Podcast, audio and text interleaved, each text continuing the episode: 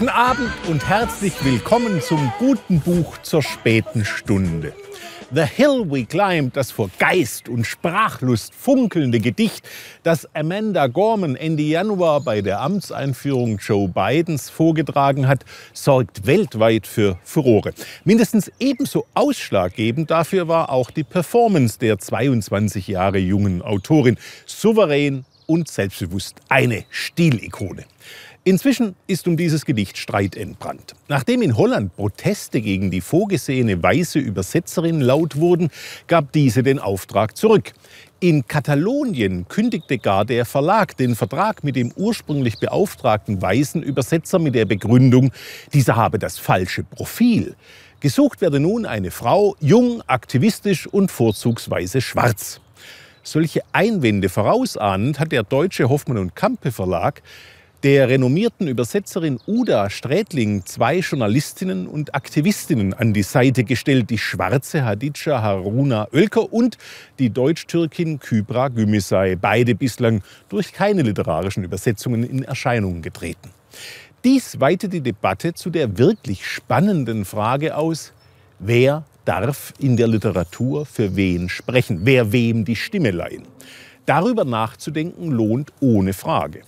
Uda Strätling trennt nicht nur ihre weiße Hautfarbe von Amanda Gorman, sie ist zudem glatte 35 Jahre älter als ihre Autorin, hat dafür aber auch Autoren wie Emily Dickinson, Henry Davis Thoreau oder John Edgar Whiteman übersetzt.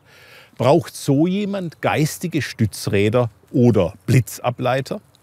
Die gute Nachricht vorab, die Übersetzung in der zweisprachigen Ausgabe liest sich gut, die Kommentierung ist plausibel. Ihr fehlt leider nur ausgerechnet die hervorstechendste Qualität des Originals, literarischer Mut. Der weitgehende Verzicht auf den Reim entmachtet das Gedicht. Es ist eben etwas anderes, ob man sagt, Our people, diverse and dutiful, will emerge, battered but beautiful, oder ob man sagt, wir alle, so verschieden, so bewegt, werden wieder auferstehen, beschädigt, aber schön. In der Debatte um die Übersetzung von Gormans Lyrik geht es um exemplarische Fragen. Literatur ist das Medium, das uns erlaubt, buchstäblich aus unserer Haut zu fahren und in die Haut anderer zu schlüpfen.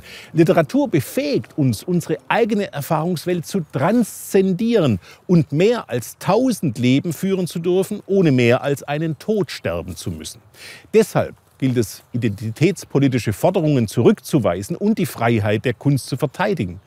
Wer fordert, dass nur noch Frauen, Frauen, Männer, Männer, Schwarze, Schwarze, Lesben, Lesben, Schwule, Schwule, Juden, Juden, Christen, Christen, Moslems, Moslems oder Nonbinäre, Nonbinäre und Lummerländer, Lummerländer übersetzen sollen, wer also auf die Kongruenz der Erlebnis- und Erfahrungswelten von Autor und Übersetzer beharrt, hat das schöne Spiel der Literatur, fürchte ich, nicht ganz verstanden.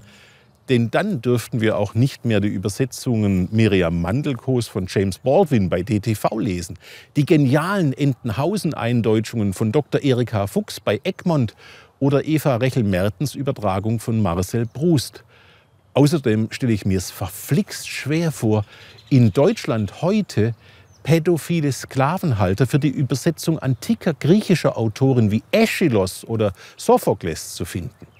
Also Vertrauen Sie mir, ich weiß, was ich tue und lesen Sie Amanda Gormans The Hill We Climb, erschienen in einer zweisprachigen Ausgabe mit der identitätspolitisch unbedenklichen deutschen Übersetzung von Uda Strädling, Hadija Haruna Oelker und Kybra Gümüşay bei Hoffmann und Kampe.